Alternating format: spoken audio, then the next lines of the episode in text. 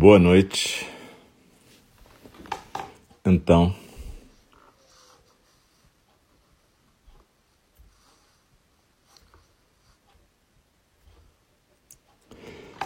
a gente vai começar a nossa transmissão agora.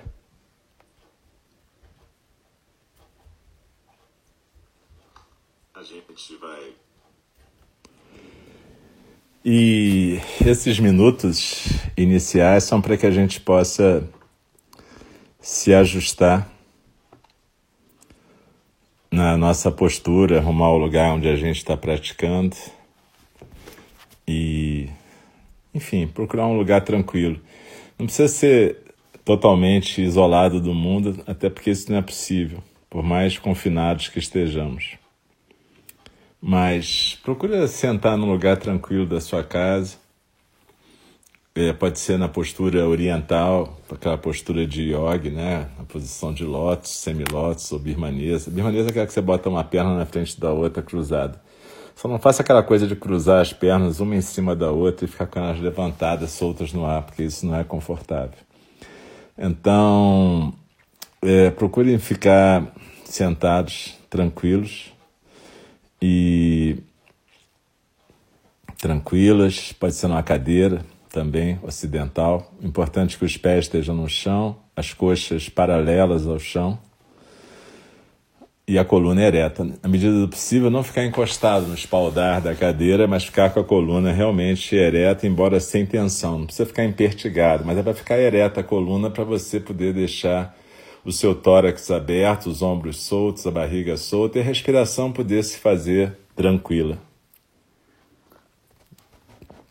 A gente costuma começar essa transmissão, que é o primeiro programa da noite de quarta-feira. Hoje é dia 24 de junho. É, a gente está comemorando hoje, talvez Santo Antônio e, e São João. E no candomblé Xangô, Aganju. Já acendi uma fogueira aqui, ficou bem legal, ofereci um amalá. Depois você vai pesquisar no Google o que é amalá e quem é Xangô, Aganju.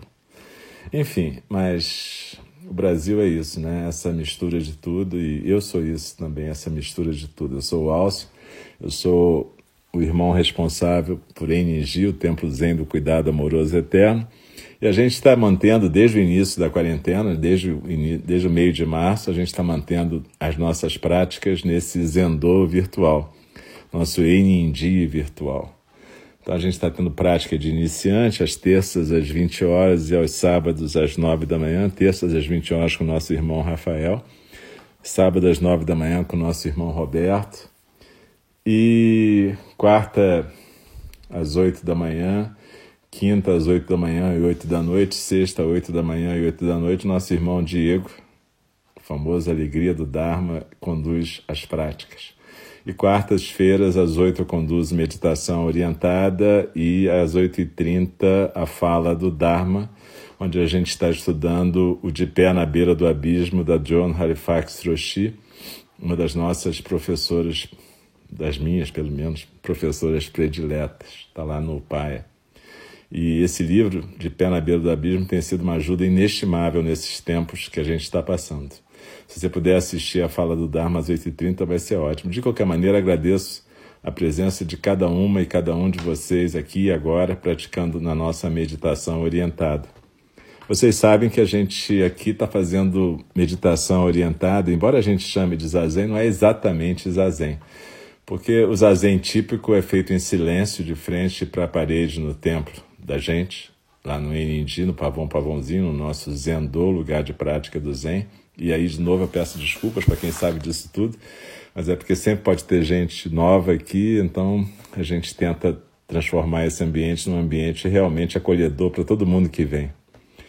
E aí, lá no nosso Zendô presencial, as pessoas normalmente ficam viradas para a parede durante meia hora em Zazen, depois na segunda meia hora, que eu equivalente ao nosso segundo programa aqui, as pessoas se viram para o centro do Zendô e eu faço a fala do Dharma, eu ou outro professor convidado. Enfim, mas a gente aqui está fazendo zazen orientado, que é um pouco diferente. A gente tem feito meditações para iniciantes, vários tipos de meditação, e é interessante você praticar com vários professores, porque o que a gente faz, no fundo, é compartilhar a nossa prática. Não é uma receita de bolo para você copiar, mas é um jeito de você praticar junto com a gente. E você vai desenvolver o seu próprio jeito. Então é importante você praticar mais vezes junto com a gente aqui ou no SoundCloud. Tem 600 áudios de meditação, palestras, cursos de introdução à prática do Dharma, com vários modos. Enfim, tem uma pletora de coisas lá e a gente vai ficar muito satisfeito se cada uma e cada um de vocês puder ir lá e compartilhar a nossa prática. A gente sempre diz que nossa prática aqui esses 600 áudios, as nossas práticas ao vivo serão sempre, são e serão sempre gratuitas. Mas a gente precisa manter o nosso templo lá em Nindi, no Pavão Pavãozinho, as pessoas que estão lá tomando conta, como nosso irmão Diego, Alegria do Dharma, a Mariana e a Prandara. Prem.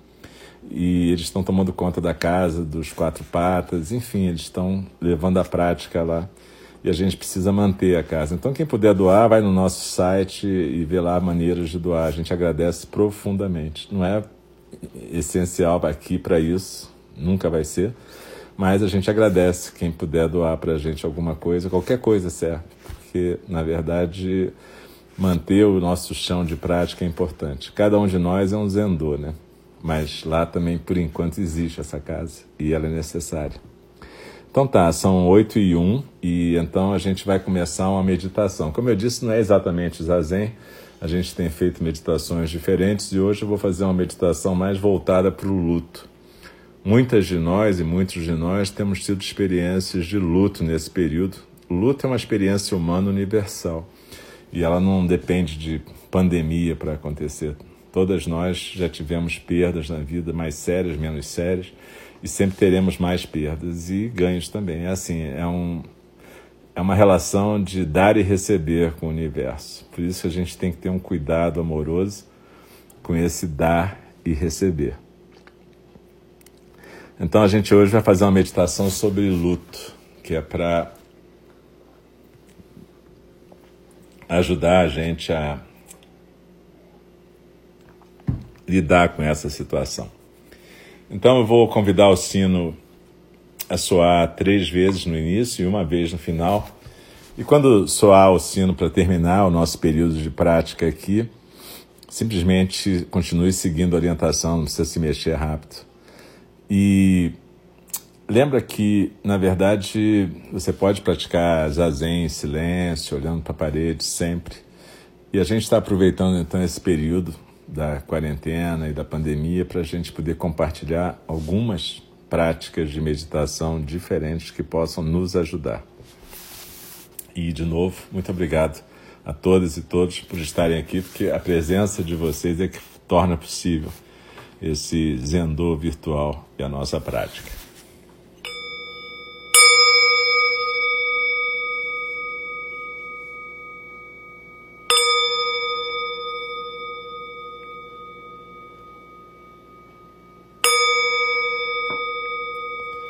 Procure deixar os seus olhos suavemente fechados.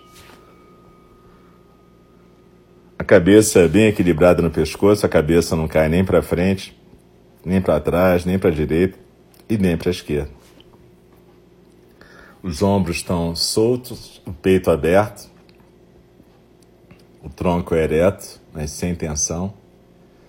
Os quadris bem apoiados na cadeira ou na almofada e os pés no chão ou as pernas na almofada cruzadas. Procura sentir o seu corpo presente aqui e agora, na postura onde você está. Lembre-se que a gente não está buscando o silêncio externo, porque esse é impossível. Sempre vai ter barulhos. Aqui no meio do mato tem os barulhos dos animais eu estou com dois cachorros aqui e se aparecer algum animal lá fora, eles vão latir loucamente, então não se assustem. Assim como cada uma de vocês, cada um de vocês tem os seus barulhos em casa. Então, a nossa questão não é, é evitar os barulhos de fora, mas aprender a encontrar o silêncio dentro. A gente encontra o silêncio no nosso centro de silêncio, lá no Hara, aquele lugar quatro dedos abaixo do umbigo, no centro do corpo.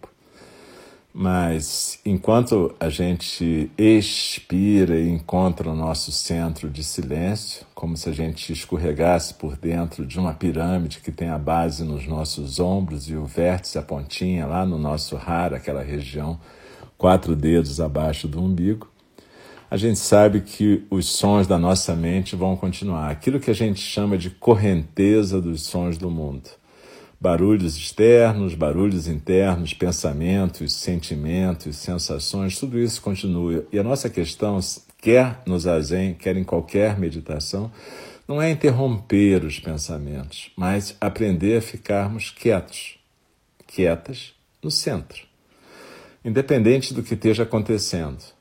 A correnteza dos sons do mundo essa correnteza de emoções, sentimentos, pensamentos pode estar mais forte ou mais fraca, mas a gente aprende a ficar quieto, quieta diante disso. E hoje a gente vai estar aqui juntas praticando uma meditação para lidar com o luto, com a dor do luto. Então procure deixar os seus olhos suavemente fechados, a boca suavemente fechada. E Acompanhe a sua sensação física da respiração. E com o seu polegar direito, ou esquerdo, se você for uma pessoa canhota, procure tocar naquele ponto no centro do seu tórax, mais ou menos numa linha entre os seus mamilos, onde no externo a gente sente uma sensibilidade quando toca. E aí você empurra suavemente com o seu polegar, não com a unha, mas com o polegar, com a cabeça do polegar. Então empurre essa, esse ponto sensível que está bem no seu externo, mais ou menos na linha entre os mamilos, e procure sentir se alguma coisa empurra de volta. Sinta se existe alguma resistência. Não precisa provocar a dor apertando demais, não é isso. Apenas coloque uma pressão normal e perceba que existe uma resistência. Existe uma resistência em volta do coração da gente. A gente está tocando mais ou menos na altura do chakra do coração. O coração, tanto o coração físico quanto o chakra do coração, tem a ver com sentimento e tem a ver com o pensamento em volta do sentimento. A gente sabe hoje em dia que existe todo um sistema nervoso no coração.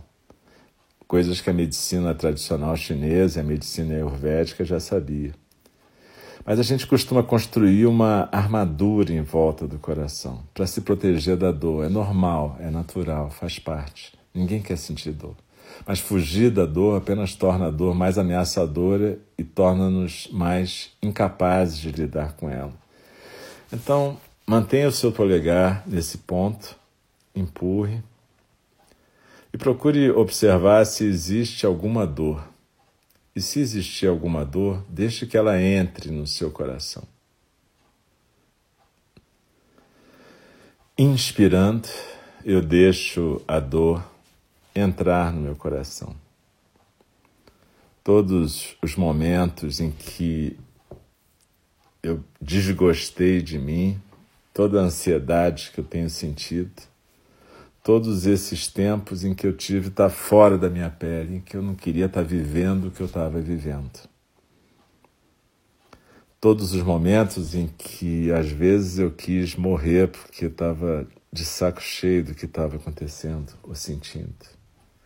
Tá tudo preso, tá tudo empurrando o meu polegar para fora. Tá tudo isso negando a vida. Então deixa o seu coração se abrir. Deixa o coração aberto, ainda com o dedo aí. Não tira o dedo desse ponto. Mantenha. Inspirando, eu inspiro a dor para o meu coração. Eu deixo a dor entrar no meu coração. Eu entro junto com essa dor no meu coração, mantendo o polegar nesse ponto sensível.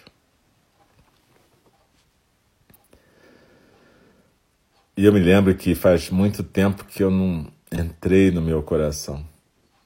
Nem sempre eu quero entrar no meu coração, ainda mais com dor. Mas perceba o luto, a sensação de perda que está bem debaixo do seu dedo. Todas as perdas atuais, passadas, temidas. Todos os momentos em que a gente não conseguiu se proteger, nem conseguimos proteger as pessoas que nós amamos. Sinta isso.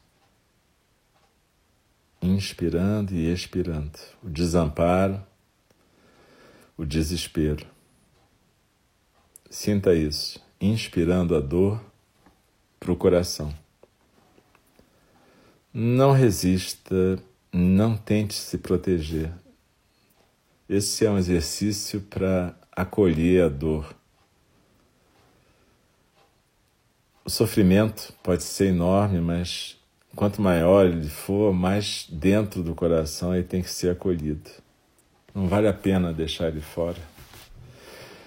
E mantenha o seu dedo aí, nesse ponto sensível. Não precisa provocar a dor com o dedo, mas que o dedo, o polegar, possa manter a atenção profunda para tudo que surge nesse ponto. Inspirando, eu inspiro a dor. Eu reconheço esse ponto da minha dor e esse ponto que sabe que meus filhos, minhas filhas, meus amigos e minhas amigas, todos morrerão algum dia. Esse lugar sabe que eu também vou morrer e que sempre vai ter algo por fazer quando eu morrer. Todas as coisas que eu não falei, o amor que eu esqueci de confirmar ou doar, a dor que eu tentei manter longe do meu coração. Inspirando, eu entro no meu coração junto com essa dor. Eu não fico fugindo. Eu cansei de fugir. Eu entro no meu coração.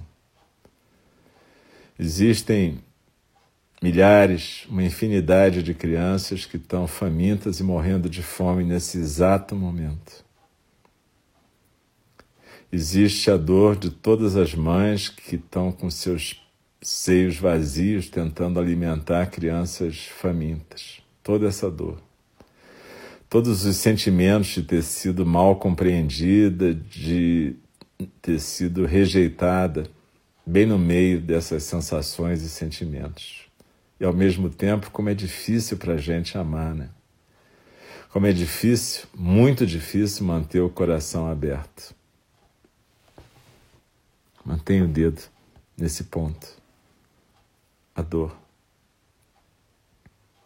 Como a gente se assusta, como a gente tem dúvida, como a gente fica assustada. Deixa que essa armadura coraça se dissolva e o centro do seu coração fique aberto, sem punição, sem crítica, simplesmente inspirando a dor, inspirando a dor em cada inspiração. Com cada inspiração, deixe que o seu coração se abra e seja um canal e você esteja lá. Tanta coisa que a gente não fala, não expressa, camada e camadas de coraças e proteções cobrindo o coração. Vamos derretendo essas camadas, desfazendo essas camadas, abrindo o coração deixando o coração ser esse canal aberto com todo o universo, inspirando, inspirando, expirando, expirando, deixando a dor entrar e a dor sair, com compaixão, cuidado amoroso com você mesma, com você mesmo. Deixa a dor fluir. A dor é a dor do universo e a gente compartilha essa dor com o universo. Inspirando a gente inspira dor, expirando, a gente compartilha essa dor com o universo e ela vai se dissolvendo no universo. Tudo que está preso, tudo que tanto tempo ficou preso. Deixa rolar, deixa sair. simplesmente expirando. Sinta os ombros aliviando, o corpo relaxando, a gente se aquietando num coração aberto, limpo, tranquilo, espaçoso, espaço aberto. A gente é só um momento nesse universo, é um momento de consciência, de singularidade. Não importa o que você acredita, o que você acha que sabe, existe um mistério toda a nossa arrogância, tudo aquilo que a gente acha que sabe, são funcionalidades. A gente sabe fazer. Eu fiz comida hoje, eu sei fazer comida, eu sei acender uma fogueira, eu sei tomar banho na cachoeira, eu sei cuidar dos cachorros. São funções. Isso não me torna um conhecedor dos mistérios do universo. O universo é muito mais amplo que eu. Essa Via Láctea que eu vi hoje, essas estrelas todas, nossa, você acha mesmo que você sabe tudo? Que essas ideologias, pensamentos e opiniões são tudo que existe? Pelo amor de Deus, né? Que universo pobre, né? Se a gente fosse só isso. Isso é muito legal, isso serve para a gente construir mundos, mundos mais justos, mais legais. Mas, gente, na boa, desliza na expiração e percebe que existe todo um universo e que a gente é um momento nessa singularidade. Expirando, o coração se abre e é um canal. Cuidado amoroso nesse momento. Deixe vir, deixe ir as coisas. Deixe esse polegar aí que está tocando o peito. Deixar fluir tudo, tudo que está armazenado de perda, luto. Que esse ponto seja um foco de atenção como um ponto de luz no centro da dor. Vamos fundo. Não precisamos proteger mais nada aí. Mantendo uma pressão gentil, tranquila, cuidadosa e amorosa no centro do tórax. Observe todo o sofrimento que estava preso aí. Todas as perdas seguras aí, todos os medos, as inseguranças, as dúvidas. Simplesmente acolha tudo isso.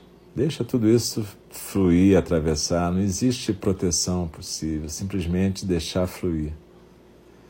Deixe que a dor transite e se dissolva no universo. Cada respiração traz consciência para o coração, consciência da dor, e cada expiração libertando as dores de uma vida. Experimenta tudo. Não acrescenta nada à experiência, não fica classificando, nada para ficar empurrando, avaliando, classificando.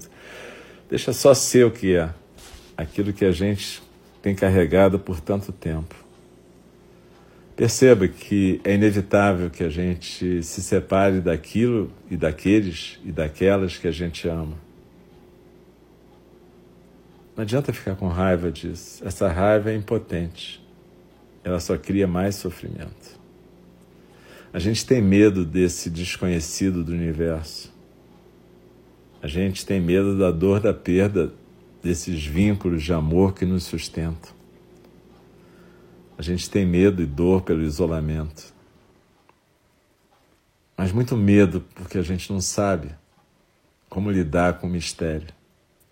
Então, simplesmente acolha a dor, inspire a dor, e deixe que esses lutos guardados há tanto tempo derretam e possam sair. Se tiver que chorar, chore. Se tiver que expirar chorando, chore, tranquilo.